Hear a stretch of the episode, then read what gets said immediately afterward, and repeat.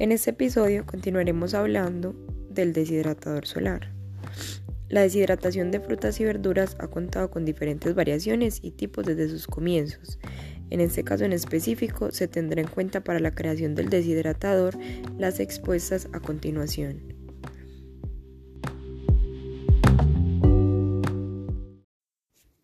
En primera instancia, tendremos en cuenta diferentes teorías desde la física, como que el aire caliente es menos denso que el aire frío y esa es la razón por la cual el aire caliente sube y el frío desciende.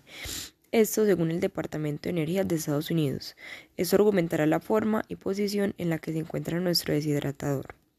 Por otro lado, tendremos en cuenta para el desarrollo del mismo la teoría del efecto Venturi, que según la física termodinámica, este fenómeno ocurre si la presión en alguna sección del tubo es menor que la presión del vapor del fluido.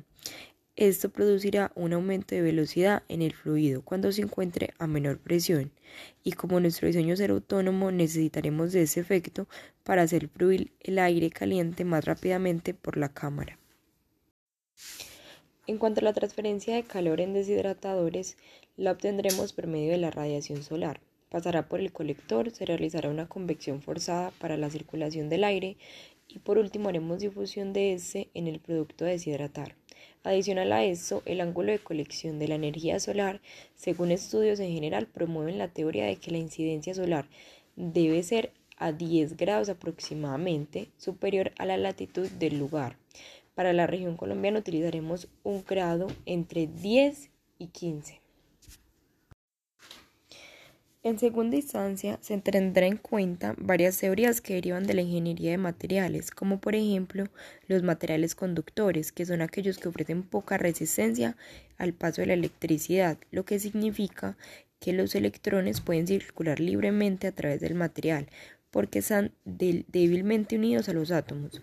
Por lo tanto, pueden conducir la electricidad. Esto lo utilizaremos al momento de recibir la energía solar y calentar el aire. Los materiales resistentes a altas temperaturas e intemperie serán fundamentales en el desarrollo del deshidratador.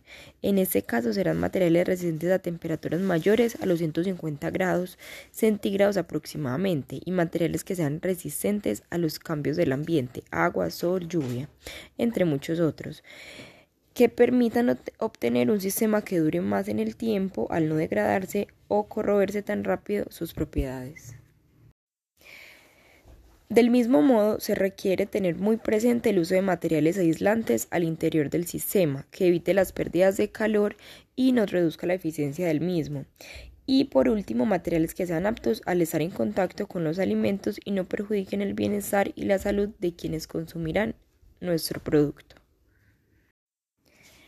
La manufactura será también un término importante por considerar en todo el proceso de diseño y creación. Esto permitirá tener procesos de construcción y ensambles más limpios y organizados que hagan un sistema más hermético y funcional.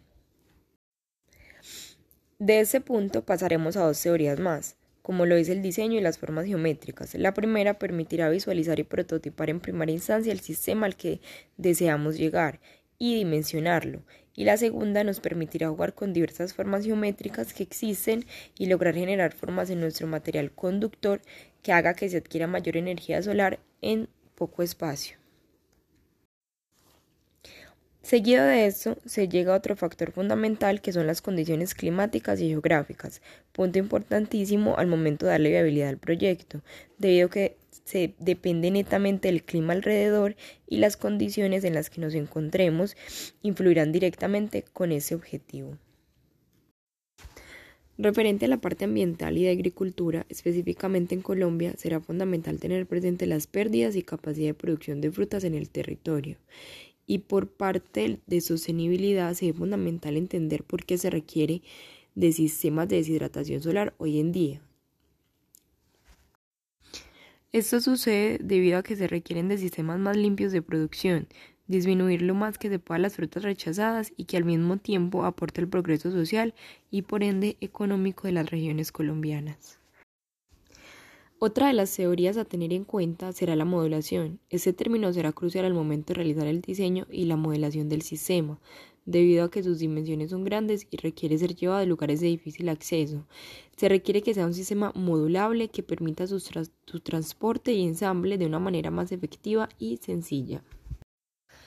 Desde la teoría del color se tiene que el negro es el mejor absorbedor de calor absorbe toda la luz del espectro visual, lo que crea un vacío de color. Como resultado de absorber todas las ondas de luz, el negro es el color más caliente. Esto nos permitirá tener una mejor absorción de calor y por ende se verá reflejado en la productividad de nuestro sistema. Por último, se tiene en cuenta la teoría de calidad, es indispensable cumplir con estándares y normas que estén vigentes, que permitan crear un producto alimenticio de alta calidad y con excelentes propiedades para el usuario. De aquí se obtiene otra teoría de los alimentos, que indica a qué temperatura y a qué condiciones deben de permanecer los alimentos para que no pierdan ni disminuyan sus propiedades. Según estudios realizados, las temperaturas máximas y adecuadas para las frutas en este caso varían entre 60 a 70 grados centígrados. En este caso, tal que la fruta sobrepase estas temperaturas, se comienza a hablar de una pérdida notable de sus propiedades.